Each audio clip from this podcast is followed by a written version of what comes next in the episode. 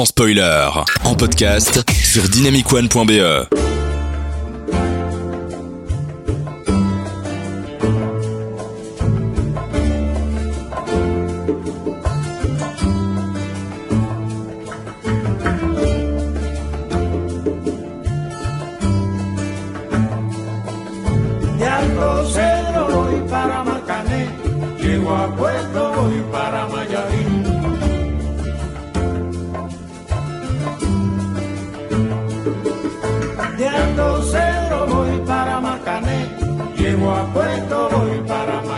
Ceci est Buena Vista Social Club, qui est un groupe de musique assez connu d'Amérique latine, mais qui a aussi fait un album qui s'appelle aussi Buena Vista Social Club, et qui a également fait un documentaire, qui est le documentaire issu de la musique de ce film, qui est réalisé par Wim Wenders qui date de déjà 1999. Ça, c'est un exemple de documentaire parmi tous les documentaires dont on va vous parler ce soir. Bonjour ou bonsoir dans ce podcast de Sans Spoiler, votre rendez-vous cinéma. Et donc ce soir, ce sera une émission spéciale docu avec FX et Thierry qui sont avec moi ce soir. Comment ça va Antonin Hey, salut Anto. Alors, déjà en docu, euh, j'ai l'impression que docu, ça peut être un peu n'importe quel genre. Ça peut être euh, le- la série euh, documentaire Netflix comme euh, un truc genre striptease ou euh, autre chose. Euh, vous, qu'est-ce que vous voyez quand je vous dis docu et quel euh, des docus que vous avez vus au cinéma par exemple? Parce que chez un docu télé, docu cinéma, c'est pas la même chose. Moi je vois euh, le, moi je vois le docu cinéma en fait. C'est vrai. euh, depuis que j'ai découvert que le docu c'était pas juste euh, le, le docu télé euh, de mon enfance où t'as des mecs qui, qui sont en interview tout seuls et puis t'as des images puis des mecs en interview et tout et que ça pouvait être tout à fait quelque chose de créatif et tout. Et je pense par exemple à Bowling for Columbine où Ah ouais. euh, on mélange dessin animé, on mélange publicité, etc. Bah c'est ce genre de docu qui m'intéresse. Roger Moore qui a un style très particulier à lui, qui est, qui est une sorte de de, de, de- euh, Roger Moore, euh, Michael Moore, Qui a- oui, oups, lapsus, qui, qui a une sorte de, de, regard un peu reporter, mais avec un vrai regard d'auteur. C'est assez intéressant. euh. C'est comme s'il faisait du reportage, mais qu'il prenait vraiment le temps de prendre son sujet à bras le corps. Et il a d'ailleurs fait beaucoup de, documentaires notables en dehors de Bowling for Columbine, comme Roger and Me ou Fahrenheit 9/11. Euh, toi, FX, par rapport à Roger Moore ou sur les docus en général? Sur le docu en général, euh, bah, justement, c'est aussi avec euh, Fahrenheit que, au cinéma que j'ai découvert que le documentaire, c'était pas effectivement que le, euh, documentaire à la Arte, à la TF1. Euh, mais après, je suis quand même assez ouvert aussi, et, Arte, c'est quand même exceptionnel au niveau des documentaires. Donc, je vais pas cracher dessus.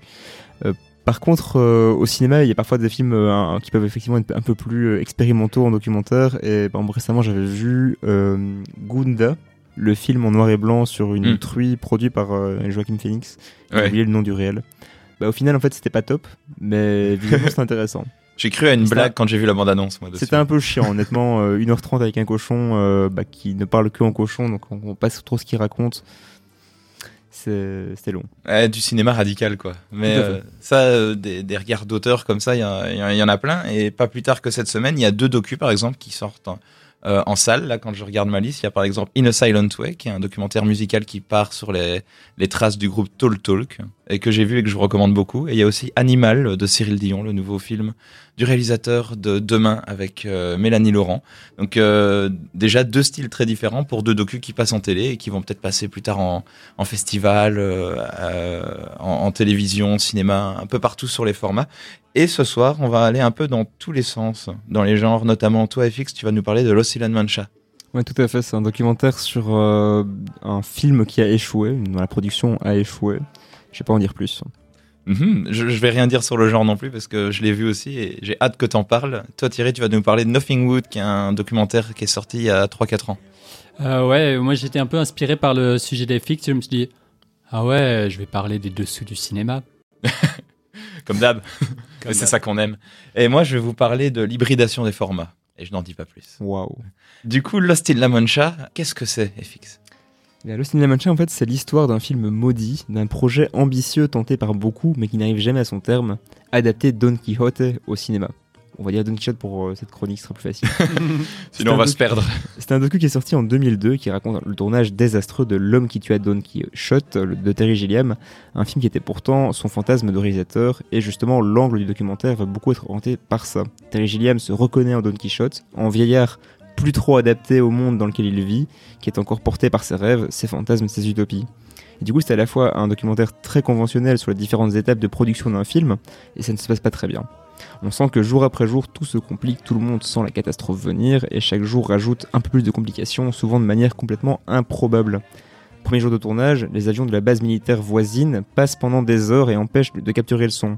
Le deuxième jour, alors que la météo annonçait un soleil radieux, vous l'avez Bah, il a plu. Bah Ouais, oui. Le déluge complet en plein milieu de l'Espagne, des torrents de boue se forment au point d'emporter du matériel. Juste après, Jean Rochefort, qui joue Don Quichotte, a un souci à la prostate et ne peut plus tourner de scène à cheval. Alors que c'est un peu con pour euh, Don Quichotte. Ça donne le ton et pourtant il y a des prémices qui allaient déjà dans le même sens. À un moment, la malchance devient tellement absurde que c'est presque drôle. Non, je dis pas que les problèmes de santé de Jean Rochefort sont drôles. Euh, alors que la- dans la première partie, on peut encore croire que le film va avoir lieu et la pression monte crescendo. Ce qui est aussi intéressant, c'est que si certains éléments défavorables au film sont effectivement de la grosse malchance, donc la météo, les problèmes de santé, d'autres étaient plus prévisibles. On sent que Gilliam est ambitieux et pourtant plusieurs semaines avant de commencer le tournage, il sait déjà qu'il aura un budget trop court et se dit que ce sera un challenge encore plus stimulant, au lieu de réduire les coûts. Aussi, comme les producteurs américains ne voulaient pas le financer, il va s'adresser aux, aux Européens pour bénéficier des fonds européens. Souvent, hein. Souvent, ça fonctionne comme ça. Dans les faits, ça donne un tournage en Espagne avec des acteurs en France ou au Royaume-Uni, des costumes préparés en Italie, des figurants espagnols et un réalisateur américain. C'est ça l'Europe. C'est ça un peu l'Europe, oui. Et il communique du coup un, euh, un peu dans toutes les langues, euh, comme cette scène où on voit Terry Gilliam qui parle à Jean Rochefort en anglais, alors qu'il vient de l'apprendre justement pour le film, pendant que l'équipe des costumes lui répond en italien. Donc ça donne un petit peu le ton de ce qui va se passer pendant ce, ce tournage. Mais ça crée effectivement euh, du coup des problèmes d'organisation et de communication et beaucoup de soucis de préparation dans l'ensemble. Le studio de tournage n'avait pas été visité avant d'être réservé et ressemble à un, hangar de marchandises. Ou alors le fait que les figurants du premier jour de tournage n'avaient jamais répété leur scène quand toute l'équipe est prête à filmer. Et en parallèle de cet aspect carnet de route d'un fiasco, il y a un vrai parallèle qui est monté par le réalisateur du docu entre Terry Gilliam et Don Quichotte, avec des petites pauses pour raconter un événement de l'un ou l'autre, notamment sur l'ambition des films de Terry Gilliam et ses difficultés à décrocher des contrats à Hollywood, tant ces films ne rentrent pas dans les carcans de cinéma, surtout sur le plan visuel. Ce qui est donc comparé à l'inadéquation de Don Quichotte dans son monde à lui. Et c'est ce qui marche vraiment bien dans ce film, c'est la conjonction de ces- de ces deux angles, à la fois le tournage calamiteux et une réflexion sur Gillian et ses obsessions. Et justement, L'homme qui tua Don Quichotte est sorti en 2018, donc 16 ans après le documentaire, et va jouer avec l'existence de cet échec. Le héros n'est plus un publicitaire du 21e siècle, comme c'était prévu, incarné par Johnny Depp, mais Adam Driver, ici appelé Toby, réalisateur de films sur Don Quichotte en Espagne, et ce réalisateur fictif dans le film a déjà réalisé un film sur Don Quichotte 10 ans plus tôt. Donc Mise en abîme. le gros méta mise en abîme en effet. Et en plus, du coup, le film va rester dans le monde contemporain, mais ça, c'est peut-être pour des raisons de budget aussi. On, on l'excuse à ce stade de l'histoire. Et donc, Terry Gilliam se, rac- se raconte probablement un peu à travers euh, Toby, et le film fait plein de clins d'œil au tournage du passé et au documentaire. Euh, par exemple, euh, Toby qui s'ennuie lors des réunions avec les investisseurs, comme Terry Gilliam, un assistant qui s'étonne une- d'une forte pluie pendant un mois réputé ensoleillé, un tournage avec plein de complications improbables, et d'ailleurs qui ne finit jamais. Étrange. Et surtout Toby qui est obsédé par Don Quichotte comme l'est Terry Gilliam. Certaines scènes ont même été conservées entre les deux films, bien que tout le contexte ait changé. Ils voulaient que tout se passe au XVIIe siècle, mais donc du coup, pour des raisons budgétaires, ça, a peut-être changé. Euh, pourtant, on retrouve tel quel des, scènes euh, du, documentaire réalisées avec beaucoup plus de moyens et d'ambition que ça n'aurait été possible en 2002. Euh, par exemple, pour filmer des géants, il avait pris sa caméra à hauteur du sol et demandé à des Espagnols corpulents et torse nus d'avancer vers lui, l'air menaçant, tandis que dans le film de Ah, Ce plan est 2018 iconique dans Ouais. très puissant. Et d'ailleurs, tandis que dans le film de 2018, du coup, il va un peu reprendre l'idée avec des effets spéciaux et c'est beaucoup plus convaincant. Mais on voit aussi que, du coup, euh, dans le documentaire, il se casse la tête pour prévoir la scène où Don Quichotte se bat contre le moulin, qui est quand même extrêmement iconique. Et il a un peu du mal au niveau technique à mettre un, un mec euh, sur son cheval qui fonce contre un moulin et qui se fait emporter. Et du coup, en fait, dans le film, en fait, il le fait trois fois. Il y a trois séquences où ça se passe, en fait. Tellement c'était euh, la scène qu'il voulait mettre en avant. Mhm. Et donc en fait, globalement, c'est un film super intéressant, Lost in La Mancha, pour voir comment se passe un tournage difficile et toutes les étapes qui précèdent la panique de l'échec complet, parce que c'est vers ça qu'on s'en tend le plus en plus. Mais c'est surtout intéressant si vous aimez Terry Gilliam et son cinéma, autant pour ce qu'on voit directement de sa manière de filmer, de préparer ses idées, de gérer son plateau, que pour comprendre toute l'ambition et toute sa motivation, son insistance à produire ce film en particulier, qui a beaucoup de symbolique pour lui. Au final, La Mancha me semble être un, un meilleur film que le véritable homme qui tua Don Quichotte, mais surtout il en donne, il en donne les clés, il permet de comprendre ce que voulait vraiment raconter Terry Gilliam. Hmm. Un, un- un making-of de luxe, en fait, ce film, finalement, vu toutes les clés qu'il nous donne et tout ce, ce genre de choses. Et j'ai l'impression, je l'ai pas vu, L'homme qui tue Don Don Quichotte, mais j'ai l'impression que c'est presque un docu, lui aussi, vu tous les éléments du réel dont il s'inspire. Bah, en fait, ça marche très très bien la première partie qui est vraiment plus axée sur euh, le réalisateur qui donne son, son film sur Don Quichotte. Mhm. Et après, quand il veut rentre vraiment dans ce qu'il voulait raconter à la base, ça marche moins bien et il y a beaucoup de maladresse, je trouve. Mhm. Euh, J'avais beaucoup aimé au cinéma, mais là, je l'ai revu et c'est très cool après l'avoir vu Lost in La Mancha, mais il y a quand même des gros défauts. En diptyque, du coup, ouais. Ouais. Mais film culte, Lost in La Mancha, n'est-ce pas, Thierry Ah Ouais, tout à fait. Euh, je, me, sou- je me souviens quand euh, mon cousin m'a offert le DVD quand euh, je- j'ai dit que je voulais faire du cinéma. Sympa. Voilà. Qui est quand même un peu le film d'horreur préféré des Tout à réalisateurs. fait, ouais, bien- dit. Euh, vu que quand tu regardes ce genre de film-là, tu te dis, mais en fait, c'est c'est pas possible d'avoir pire, de perdre des millions d'euros avec tout ce genre de problèmes insolvables. En fait, c'est ça surtout. En tout cas, moi, ça m'a aussi rappelé euh, mes expériences européennes en tournage. Et effectivement, euh, je pense en particulier à Iron Sky 2, où tout le monde parlait des langues différentes et, et ça traînait de ouf, quoi, parce qu'on se comprenait pas. C'était une sorte de métaphore de la non-communication. Ouais, ouais. Chacun parle à lui-même, en fait. Ouais, complètement. J'ai l'impression que c'est difficile de réitérer un, un documentaire euh, comme ça. C'est c'est quand même rare que des documentaires euh, qui montrent un désastre euh, déjà soient autant documentés et fonctionnent aussi bien. Euh, les seuls documentaires auxquels je pense, ben, il y a eu le documentaire sur Apocalypse Now que, Ah qui a ouais. été, que Mhm. tu as évoqué, toi Thierry. L'apocalypse d'un metteur en scène. Ou alors encore le documentaire Fucking Kassovitz, Ah oui, je l'ai vu, ouais. qui est vraiment pas mal, ce qui est un documentaire qui montre comment Mathieu Kassovitz a essayé de faire son film américain et a été confronté à des producteurs américains qui essayaient juste de, de, de faire un film américain. Et là, c'est vraiment intéressant de voir comment il... C'est génial et en même temps terrifiant de se dire que la personne qui est chargée du making-of, soit va faire un truc ultra promotionnel plat, soit ça se passe mal et il est là, oh j'ai mon film. Vois. Mhm. C'est clair. Très bon sujet, merci euh, FX. Dans un autre style, il y a aussi le film Searching for Sugarman, que vous avez peut-être entendu parler, qui est un- le documentaire sur euh, ce chanteur euh, qui était technicien de surface euh, d'origine mexicaine aux États-Unis et qui s'est mis à faire de la musique un petit peu comme, euh, comme Bob Dylan. Et euh, il a disparu pendant des années et euh, ses vinyles se sont retrouvés en Afrique du Sud et se sont retrouvés des sortes de campagnes contre l'apartheid sans même que lui le sache. Il a repris sa petite vie normale. Et le documentaire qui est sorti en 2012, je crois, est allé rechercher ce gars et lui et a en fait relancé sa carrière, relancé ses musiques et euh, surtout euh, créer une sorte de time capsule de- d'une musique d'un autre temps. On va s'écouter Sugarman de Sixto Rodriguez et je vous conseille beaucoup ce film également qui est Searching for Sugarman.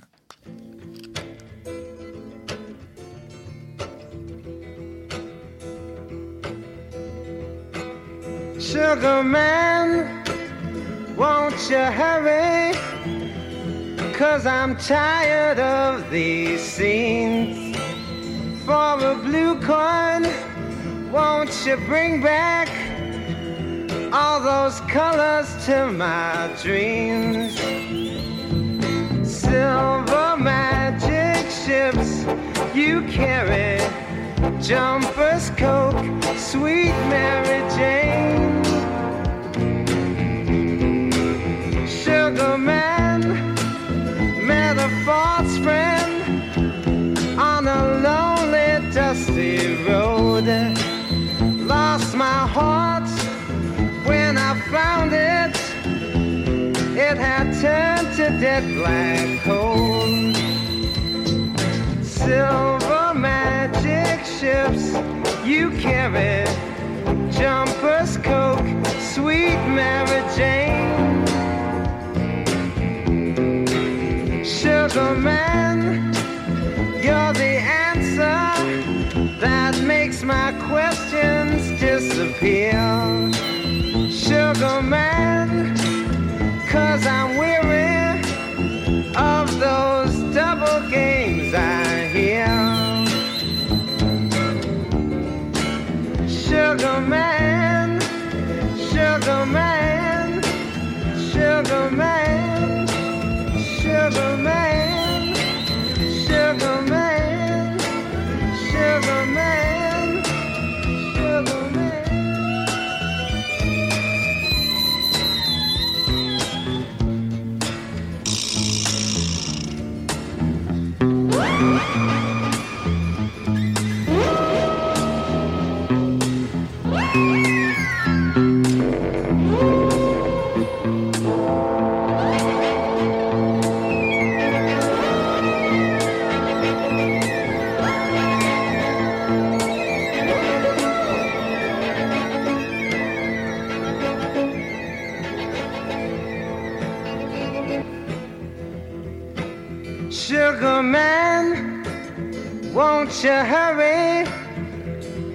cause I'm tired of these scenes.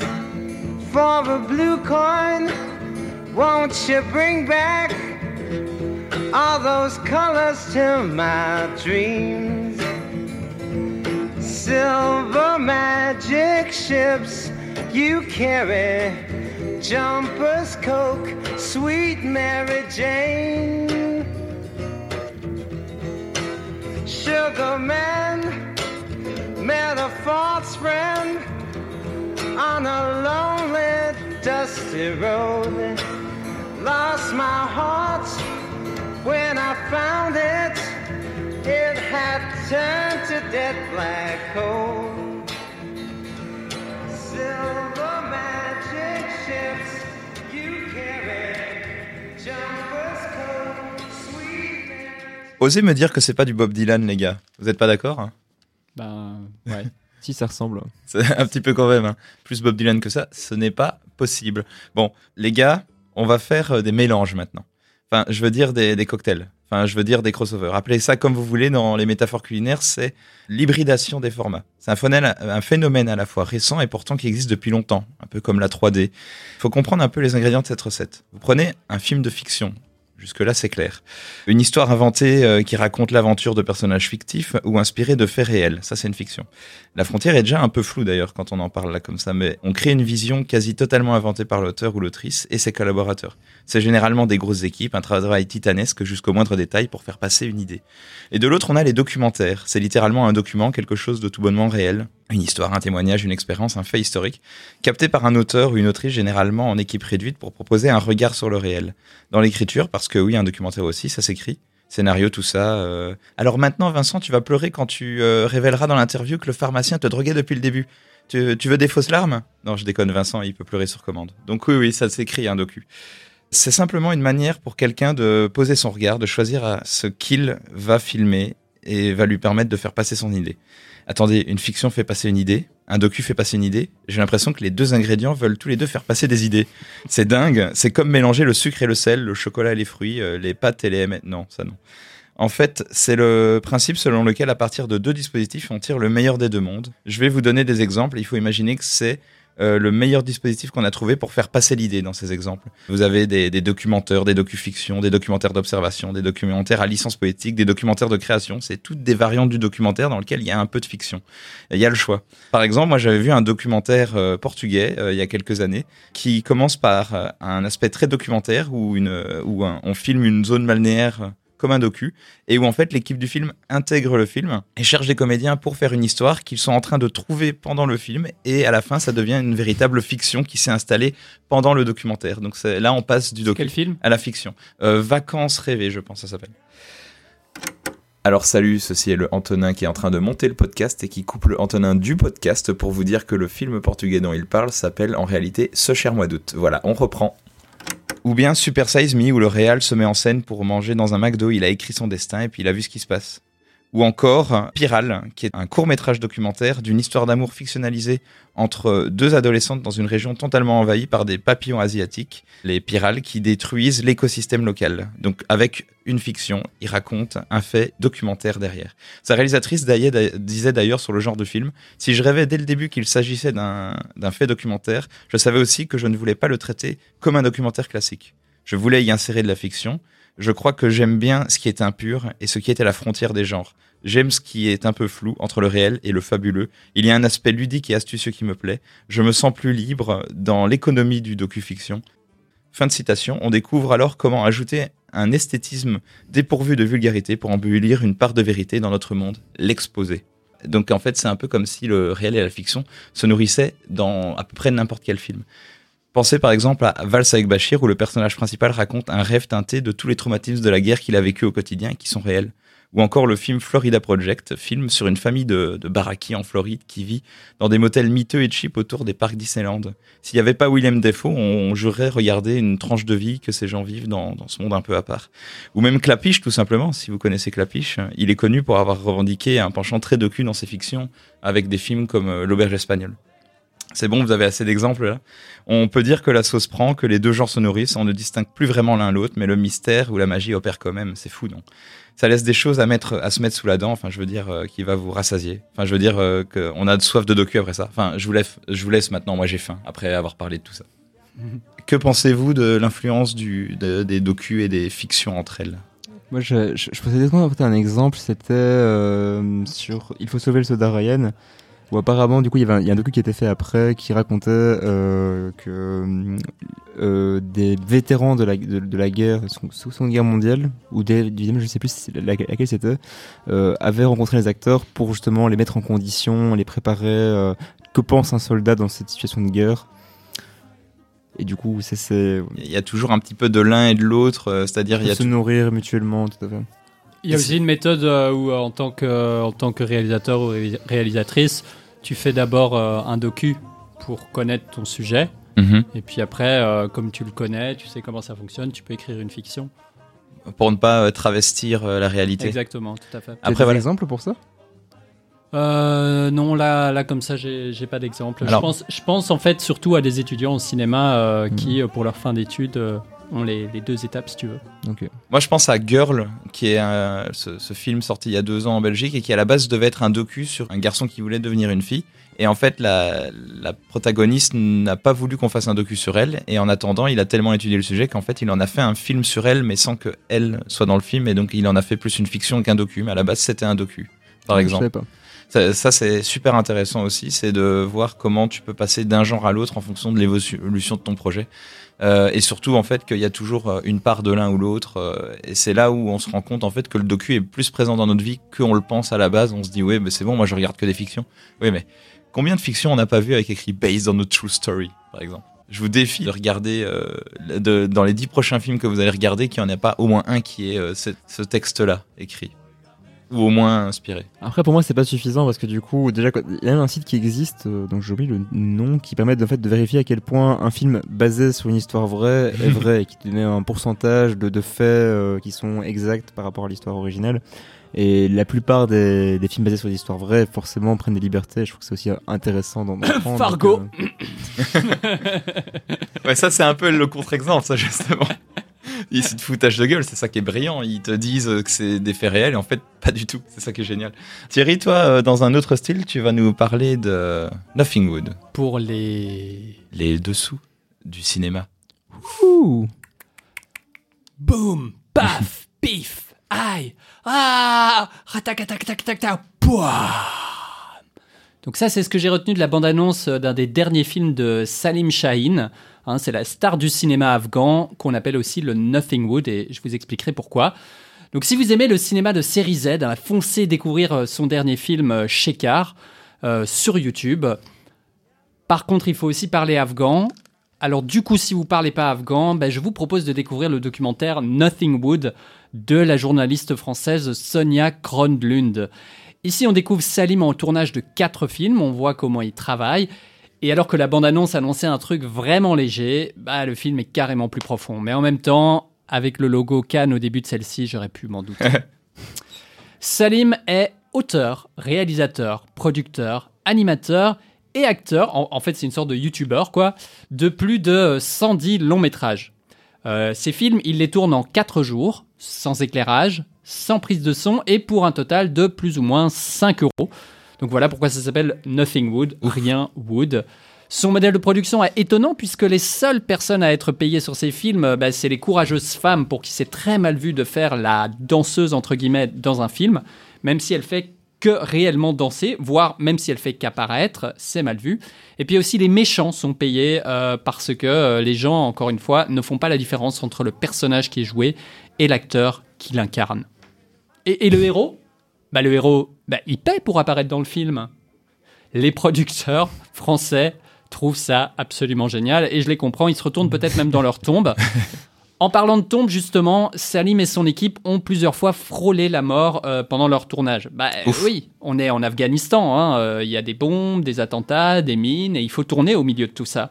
Et puis aussi parce qu'une fois, il y a une roquette qui a explosé sur le lieu de- du tournage, décimant la moitié de son équipe. Mais euh, ça n'a pas empêché Salim d'aller jusqu'au bout du film, bien au contraire. Ok, pause. du coup, là, ça change tout. Hein. Euh, c'est pas juste des séries Z avec des explosions et des bastons qu'il tourne. Il aide tout un pays à faire face à l'absurdité de la guerre. Il est proche du peuple. Les gens veulent toujours prendre des selfies avec lui. Euh, dès qu'il passe dans la rue, on, on se retourne, on, on veut discuter, etc. Il raconte des histoires simples auxquelles tout le monde peut s'identifier. Et pour lui, le cinéma, c'est une nécessité, c'est un moyen de survie. Et soudain, bah, le clown de Salim devient plus grand que la vie. D'ailleurs, en plus, il aborde des thématiques bien sociales dans ses films, hein, le chômage ou la violence faite aux femmes. Et ça, dans un pays sans actrice, c'est possible grâce à son acteur fétiche, Kourban Ali, qui joue euh, des tas de rôles féminins. Lui, il aime donner une voix à celles qui n'en ont pas. Et accessoirement, le bonhomme est aussi homosexuel. C'est très clair aux yeux de tous. Et du coup, très grave en Afghanistan. Mais comme on nomme pas la situation, bah, Kourban, il est juste un petit peu excentrique. C'est donc gagnant-gagnant. Kourban peut exprimer sa féminité. Et les hommes, parce qu'il n'y a que des hommes qui vont au cinéma, peuvent regarder des films avec des personnages féminins. Pour finir, euh, Kourban permet à Salim de raconter des passages autobiographiques de sa vie, hein, notamment en incarnant sa mère, pour qui c'était la pire chose que son fils soit perverti par le cinéma. Heureusement, ces phases profondes sont complétées par des danses bollywoodiennes et des boum, paf, pif, aïe, ra, boum, pour nous faire oublier toute cette profondeur. À peine exagéré, les pouf paf et tout dans, dans Euh, ce genre de cinéma-là. Je suis même pas sûr qu'on puisse parler d'exagération, je crois que c'est plutôt le contraire. Ah ouais? C'est. c'est- Non mais il faut voir les bandes annonces, euh, tu, tu vas comprendre. Ah, ok. c'est c'est vraiment fou. Ça a l'air super intéressant. Ouais. Et en même temps, ça a l'air super casse-gueule comme métier, parce que dans un pays aussi euh, instable politiquement, et c'est un peu un euphémisme, euh, pouvoir faire du cinéma avec même des propos un peu politisés, ça va être très compliqué. euh. Ah, c'est très politique hein, là de ce que tu racontes. Bah, je vous donne l'angle politique, mais si tu, si tu vois le film, euh, C'est aussi drôle à regarder. euh. je pense que c'est aussi drôle. euh, il- je me souviens d'un film où il jouait le, le vendeur de thé. Et ça, beaucoup de gens ont accroché à ça. Et c'est vrai que vendeur de thé, c'est pas une profession très très euh, haut placée euh, sur euh, l'échelle sociale. Donc il se met vraiment à, au, niveau, au niveau du peuple. Et avec son premier long métrage, il l'a fait en 1985 pour, pour 5 euros, 400 Afghani. En 1992, il ouvre une première salle de cinéma et il monte sa société de production Mhm. dans une cave à la fin de la première guerre civile. Et puis en 95, il y a cette fameuse euh, roquette euh, tirée sur le lieu de tournage qui élimine la moitié de, de son équipe. Donc, du coup, c'est un making-of en fait, euh, presque. Un making-of de sa carrière. Le, le film euh, Nothing Wood, oui. Oui. complètement. Et ce qui est hyper intéressant, c'est justement les extraits de films qui sont en fait euh, son autobiographie. Mhm. euh, rejoué, incarné par d'autres. euh, c'est euh, un, chouette film. C'est franchement, euh, c'est franchement rigolo. Chouette. Et du coup, quand tu dis que c'est un clown euh, pour le public afghan, parce que du coup, il fait des rôles comiques, enfin, c'est des films qui sont principalement humoristiques. euh. Alors, euh, donc avant, il jouait tous les, les rôles principaux lui-même. Euh, mais maintenant, maintenant, il fait plus ça. Mais il apparaît toujours dans ses films parce que euh, le, pu- le public l'adore, quoi. Il a déjà fait des films où il n'était pas dedans et alors ses films marchaient pas. Ah oui, donc, ok. euh, donc il continue et dans le documentaire, il est euh, complètement exagéré tout le temps. euh, un truc qui m'éclate. Dès qu'il arrive quelque part, euh, il dit applaudissez. Et alors tout le monde applaudit et donc t'as l'impression que tout le monde l'applaudit, mais en fait il a juste demandé qu'on l'applaudisse. C'est génial. Et on le voit qu'il le demande en plus. Et ça marche quand même. Oui, ça marche quand même. C'est Ah, beau, hein, les, les dessous du cinéma. Exactement. Est-ce que c'est le genre de documentaire qui, qui, qui est inspirant? Bah, c'est hyper touchant de voir quelqu'un pour qui le cinéma c'est une nécessité, c'est pas juste euh, j'aime bien faire des films quoi. Et c'est vrai que ben, euh, moi en tant que cinéaste, je me pose la question de ma relation au cinéma et je remarque quand même que c'est une sacrée histoire d'amour en fait pour Mm. moi le cinéma. Pour toi ou pour le ré- réalisateur Pour moi, pour moi. toi Pour moi, je me suis dit ah ouais, en fait, c'est vraiment important. Sans doute c'est pas un moyen de survie, c'est pas comme chez lui, mais euh, mais c'est sacrément important, ouais. Toi, FX, ta relation avec le cinéma, c'est quoi? C'est en couple C'est compliqué? C'est- Euh, c'est compliqué en fait. hein. C'est vrai. Cette question est très compliquée. quand je regarde un très mauvais film, je me dis mais pourquoi je regarde des films en fait? Je, je- je perds du temps je- et puis je vois un bon film et puis je suis là ah oui ok d'accord c'est bon. Je, sais pourquoi. Je, je me rappelle pourquoi j'ai suivi mon instinct. Super. Merci pour cette chronique Thierry. Vous avez sans doute remarqué que j'aime bien parler de cinéma documentaire de musique je vous ai parlé de In a Silent Way ou de Buena Vista Social Club ou de euh, Sixto Rodriguez avec Searching for Sugar Man mais il y a aussi ce documentaire qui est je pense moi personnellement un de mes documentaires préférés qui est euh, The Sound of Istanbul, Crossing the Bridge, hein, qui, a, qui a été réalisé euh, par un Allemand. Fatih Akin. Fatih Akin, voilà, merci, je, je, je l'avais sur le bout de la langue. Fatih Akin, qui en gros a tourné un film en Turquie et son ingé son a tellement été fan qu'il y est retourné pour enregistrer plein de musiciens et de musique là-bas. Et euh, Fatih Akin l'a suivi et il en a fait un docu qui est une sorte de, de patchwork musical et qui essaye, en plus de ça, spirituellement, de montrer comment euh, la Turquie est une sorte de pont entre deux cultures, la culture européenne et la culture du Moyen-Orient. Donc c'est spirituellement très beau, c'est musicalement très intéressant et je vous propose d'écouter Oran Gabetche qui joue une mandoline un peu locale dans le film et qui en parle. On s'écoute ça et on revient juste après pour débattre.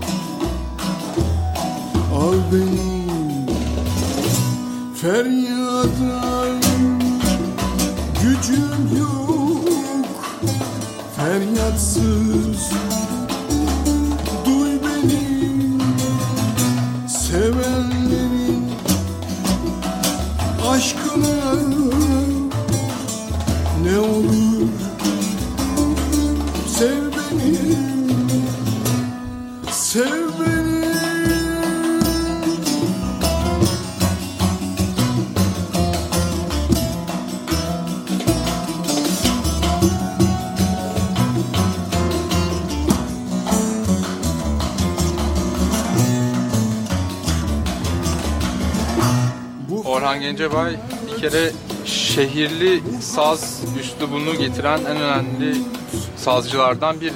Kendinden önce daha çok köy kökenli bir saz çalış üslubu vardı. Ondan sonra e, bayağı değişti işler bence.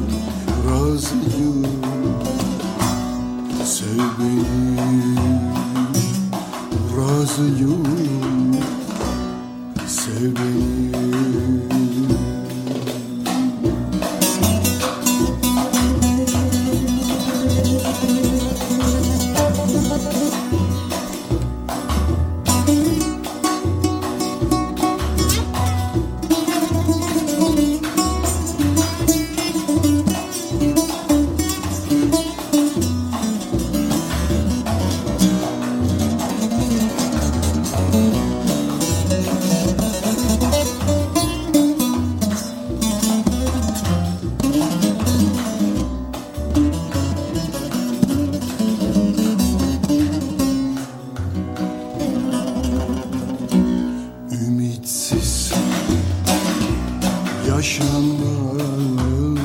Ouais, bon là c'est pas forcément intéressant parce qu'il parle turc, donc on comprend pas ce qu'il dit, mais euh, il y a des sous-titres dans le film et ça c'est super intéressant.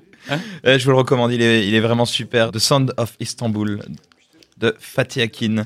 Euh, dans le débat de cette semaine, j'ai envie de vous demander, est-ce que vous connaissez des docus dont le sujet ne vous intéresse absolument pas et pourtant le documentaire est tellement bien que vous êtes passionné par le, film Par exemple, Netflix a sorti The Last Dance qui est une série documentaire sur une saison de la NBA. Apparemment, c'est tellement euh, bien fait que même si tu n'es pas fan de basket, eh ben, tu suis cette saison de basket avec eux euh, de manière vraiment passionnante. Il y a Michael Jordan et tout dedans. C'est une, c'est lors d'une saison début des années 2000 ou fin des années 90, je crois. Il y, a, euh, il y avait une autre série documentaire euh, Netflix que je n'ai pas vue non plus, mais qui parlait de la F1 et qui visiblement a très très bien marché aussi. Euh, la F1, quoi. ouais, voilà. C'est pas du tout ton sujet, quoi. Voilà, je connais des gens qui n'étaient pas du tout intéressés par ça, et puis tout d'un coup, euh, ils étaient complètement accros, ils ont bingé euh, toute la saison. Mais, euh, mais ça, c'est le documentaire Netflix, et on peut avoir ses réserves sur, sur comment sont faits les, les documentaires Netflix. Oui, avec Ça euh, s'appelle Formula 1, pilote de leur destin, pour information. Ah, merci.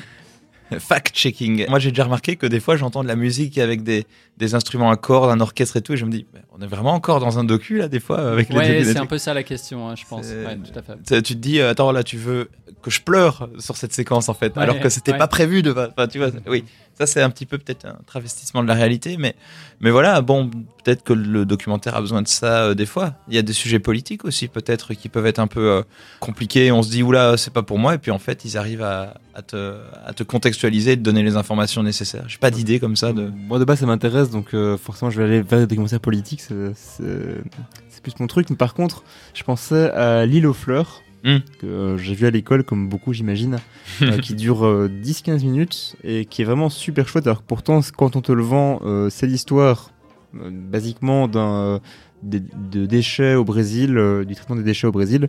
Euh, c'est pas très très vendeur et pourtant bah, le montage, l'humour, euh, le sujet de fond en fait que, la métaphore que le film veut créer fait que c'est super intéressant. C'est un petit peu vieilli quand même, mais je pense que c'est encore tout à fait regardable et c'est gratuit sur YouTube. Oui, oui, assez facilement trouvable. euh, fin des années 80, je crois, euh, qu'il a été tourné. C'est un film qui se fout de ta gueule, en fait. C'est un Oui. film qui te fait croire quelque chose et puis en fait qui te dit, mais non, en fait, moi, je te parle pas de ça, je te parle de ça, le vrai problème. Des fois, il y a des sujets qui sont juste pas sexy, en fait. Et du coup, quand on te vend le sujet, tu te dis ouais, ok, bon. euh, et le seul truc qui te convainc, c'est que tout le monde te dit ouais, mais il est vraiment bien ou ouais, mais il y a cet auteur ou cette autrice là dessus et, qui arrive à apporter son regard. Donc des fois, c'est juste que il y, a- il y a des documentaires avec des sujets euh, pas pas vendeurs de base parce que c'est pas comme de la fiction, tu vois. Il y, a- pas des documentaires blockbusters. Oh, quoique. Je parlais de, ouais, quoique, je parlais de Bowling for Columbine en début d'émission, et on peut dire ce qu'on veut sur Michael Moore, et euh, effectivement que que son style s'est un peu perdu euh, et que son fond, euh, son fond a complètement disparu, etc. Ou son style s'est répété, son fond a disparu.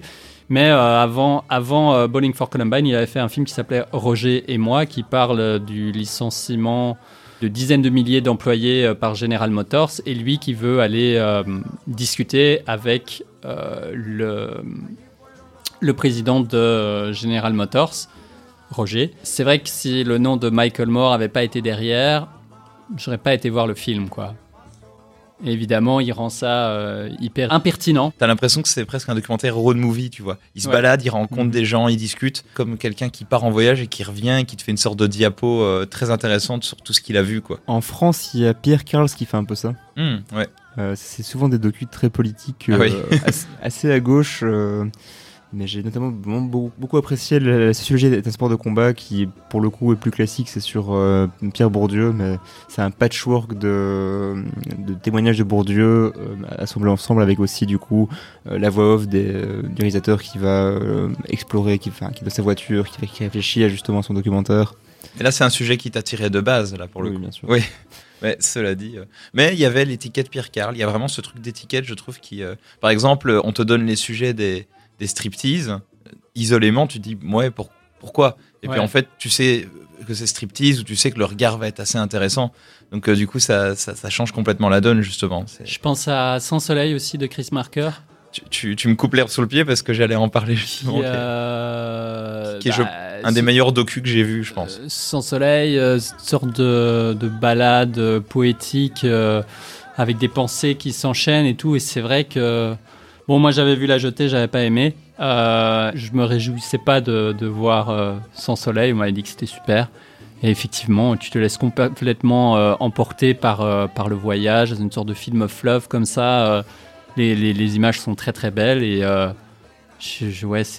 Et ça reste un docu en fait, parce que ça, il y a une sorte de faux échange épistolaire dans le, dans le film qui crée une sorte de fil rouge sur le voyage du, du, du protagoniste qui est le réalisateur en fait et qui essaye en fait de, créer des choses avec ce qu'il rencontre et en même temps qui, qui, essaye de te montrer vraiment une culture. Voilà, on, est quand même dans les années 70-80, à une époque où t'as pas autant de reportages à la télé que maintenant euh, sur euh, comment c'est euh, dans ces pays euh, qu'on ne connaît pas et où on ne va jamais. Et donc pour l'époque, si t'avais ce côté vraiment waouh, je découvre une autre culture, t'as vraiment le choc culturel qui est encore plus fort, je trouve. Et c'est un film qui n'a pas vieilli, je l'ai vu il y a pas longtemps, et c'est vrai que c'est un des, un des plus beaux docus que j'ai pu voir dans les docus que j'ai vus. Dans d'autres styles, moi j'ai vu aussi Les mots de la fin, et ça suit des, des gens qui, qui veulent s'euthanasier dans un hôpital euh, du côté de Liège. Et euh, oui, je me dis bon bah ouais, euh, ça m'intéresse pas. Voir, voir, je n'ai pas envie de le voir, c'est parce que c'est pas un sujet qui, qui m'emballe. Et vraiment, ils, ils te mettent dans un dans une empathie sans tomber dans le pathos. Et, euh, et c'est vraiment un patchwork de plein de gens qui viennent voir un médecin pour conclure si s'ils sont psychologiquement aptes et dans une détresse médicale pour euh, euh, faire ça. Et vraiment, c'est un film euh, très touchant, très bien foutu et même un peu politique du coup, vu que voilà, c'est l'euthanasie n'est pas légale partout, notamment en France et tout. Donc voilà, ça, les mots de la fin, par exemple, c'est un documentaire qui m'avait beaucoup plu. Justement, ça me fait penser aussi à un film qui- que j'ai vu cette année-ci qui s'appelle Chasser les dragons qu'on avait vu au Brief euh, et qui du coup lui est sur le la salle de shoot à Liège euh, qui est un peu la, qui est la, seule en Belgique. Euh, C'était très touchant, très difficile pourtant et le film parvient à éviter du pathos autant que possible alors que le sujet est extrêmement lourd et que c'est des récits de d'utilisateurs qui ont des vies assez compliquées quoi. Et j'y suis allé au hasard sans connaître le sujet et j'ai beaucoup apprécié. Tant qu'on est dans les documentaires belges, il y a aussi le, je crois que le meilleur docu que j'ai vu cette année, qui est Les Prières de Delphine, qui est un, un docu belge sur sur euh, une fille euh, qui est venue d'a- d'Afrique après avoir vécu toutes les pires horreurs possibles. Elle en parle dans le film. Et elle essaye de reconstruire sa vie en Belgique. euh, elle, se trouve un mari. Elle essaye de, de vivre à flot, de renvoyer de l'argent à sa famille, en même temps de couper les ponts avec certains. Et le film, si je devais mal vous le vendre, ce serait juste une personne qui parle dans son, assise sur son lit pendant 1h30. Et euh, dit comme ça, tu te dis, ouais, ok, pourquoi pas. Et en fait, le film est d'une telle justesse entre euh, sa réalisatrice et, et sa protagoniste et euh, tout ce qu'ils essayent de, de faire passer euh, tout en gardant une certaine pudeur et en même temps en essayant de, de te chambouler un peu avec, euh, avec ce sujet. Donc vraiment, ça, c'est un, un très très beau film que je recommande, Les Prières de Delphine, par exemple. Moi, je pense à Frédéric Wiseman et Raymond Depardon, qui sont euh, Mhm. deux très grands documentaristes, l'un français et l'autre américain, et qui euh, vont souvent placer leur caméra dans des instances publiques. Et alors, euh, oui, il y en a un qui s'appelle euh, Instant d'audience, par exemple, et on est, euh, on est au tribunal. Mais tu peux te dire, ouais, bon, le tribunal, pourquoi pas. Mais ils filment ça d'une manière que tu n'as jamais vu ça, que tu verras jamais ça, avec des longs plans séquences, donc donc c'est vrai. Ça a l'air très très peu remanié, si on veut. hein. On n'est pas dans un documentaire extrêmement créatif avec plein d'effets de mise en scène. Mais c'est euh, passionnant. Et j'ai vu aussi des films de Wiseman, je crois. Ces films s'appellent Zoo. euh, bibliothèque, bibliothèque publique, enfin Public Library pour ne pas euh, confondre avec le film euh, franco-belge qui est sorti récemment ici. Hospital, ouais, enfin, voilà. High School, High School 2, Central Park. Et donc ça fait pas rêver, mais il a, il a un tellement, il a un œil tellement, tellement perçant, tellement pertinent que c'est euh, vraiment des, des, des ouvrages sociologiques euh, essentiels. De pardon, qui est photographe à la base, en tout plus. Donc euh, c'est intéressant les, les réalisateurs Et et, réalisatrices qui viennent d'un autre, d'un autre domaine et qui Les viennent. journalistes. Oui aussi. Ouais, ouais, Mais ouais. Justement, en fait, Wiseman a sorti son dernier film l'an passé, ça s'appelle City Hall, ça dure 272 minutes, et c'est un film sur euh, la vie et le fonctionnement de la mairie de Boston. Donc, Est-ce euh, que tu irais le voir? Bah, pas au cinéma, mais en plusieurs parties à la maison, pourquoi pas. Je, me demande s'il est pas dans le top 10 des cahiers du cinéma, pour vous dire euh, le niveau. Ouais, mais 4h30 de documentaire sur la mairie de Boston euh, au cinéma, c'est dur. Attendez, Ça, moi je- vous avais parlé euh, à Cannes, le plus long film, c'était 9 heures. Hein, c'est petit joueur ça. Dans un autre style, il y a des documentaires qui vont dans un autre délire, notamment Koyaanisqatsi, qui est euh, le film de Coppola qui est C'est pas de Coppola. c'est pas de Coppola c'est produit produit. par Ouais, ouais.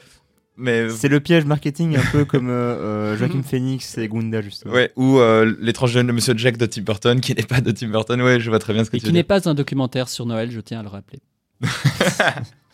Koyaanisqatsi, en fait, finalement, c'est une sorte de. On sait pas trop, c'est un objet, tu vois. Ça, ça peut être un documentaire sur la vie comme ou sur le monde, comme ça peut être euh, une fiction euh, d'éléments réels. Enfin, c'est assez particulier. Et il y a la musique de Philip Glass dans le film qui, qui l'accompagne et qui crée un côté presque un peu euh, funèbre ou très particulier. Et bah, du coup, euh, pour se quitter, on va s'écouter ça et puis il y aura le mot de la fin juste après.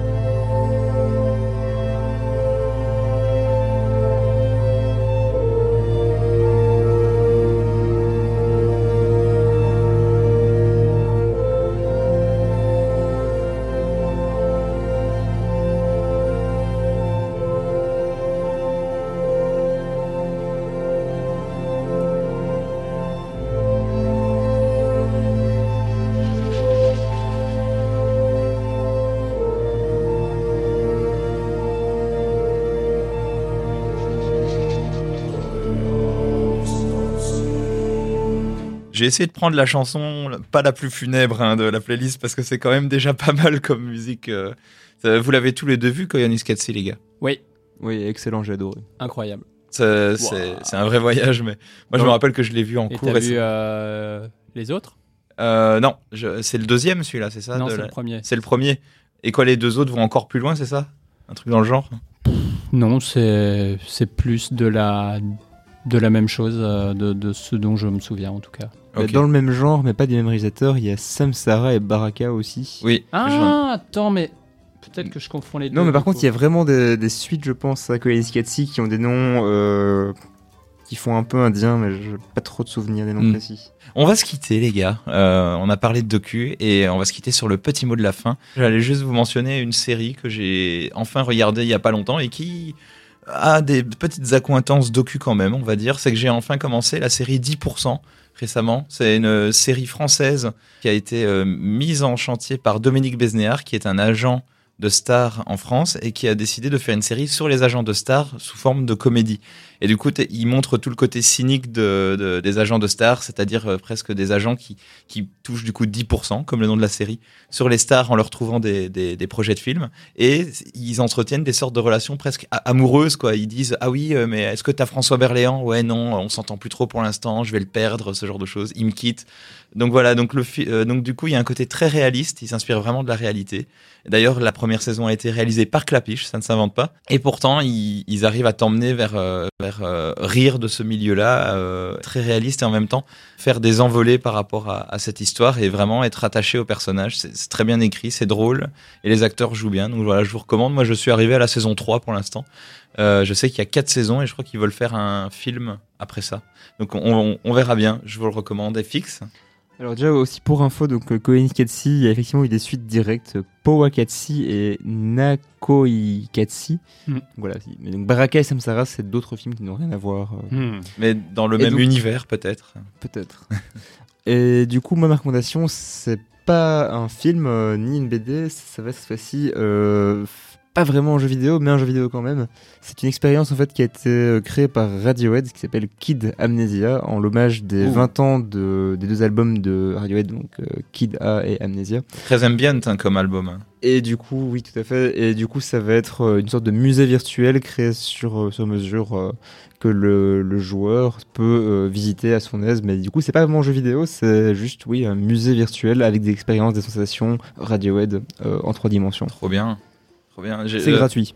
Et, et, ça, et ça a l'air d'être complètement délirant comme. Euh, c'est dans sur la- PlayStation 5. seulement. Ah ok, d'accord, c'est sur PlayStation. mais ça, ça, ça a l'air complètement délirant. T'es vraiment immergé par l'album, littéralement.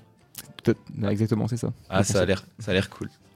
Euh, moi, pour ma part, j'ai plus Netflix, donc euh, je me plonge dans Arte euh, pour l'instant, et en particulier les séries d'Arte. Et je trouve qu'il y a des trucs euh, formidables. Alors, il y a des gros euh, classiques de la série euh, qui sont peut-être pas tout nouveaux, mais c'est vraiment une très bonne sélection. Pour l'instant, je regarde Borgen, la série scandinave, Mhm. qui, qui, qui, qui, qui est très, Ah, très les bien. Scandinaves.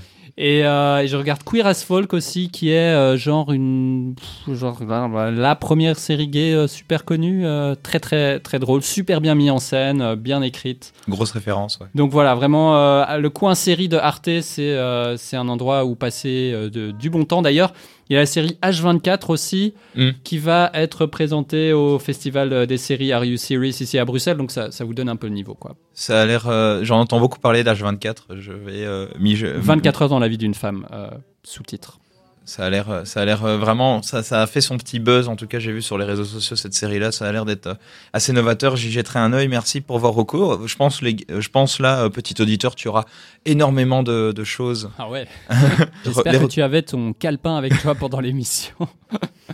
Et en attendant, on se donne rendez-vous dans deux semaines pour la prochaine émission. Et fixe, Thierry, merci à vous et on repart dans les concerts de Buena Vista Social Club. À bientôt. ciao ciao. Ciao hablarán como cuando estás conmigo